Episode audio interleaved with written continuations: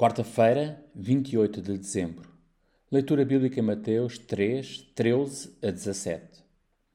Jesus, a quem João anunciava, aproximou-se para ser batizado.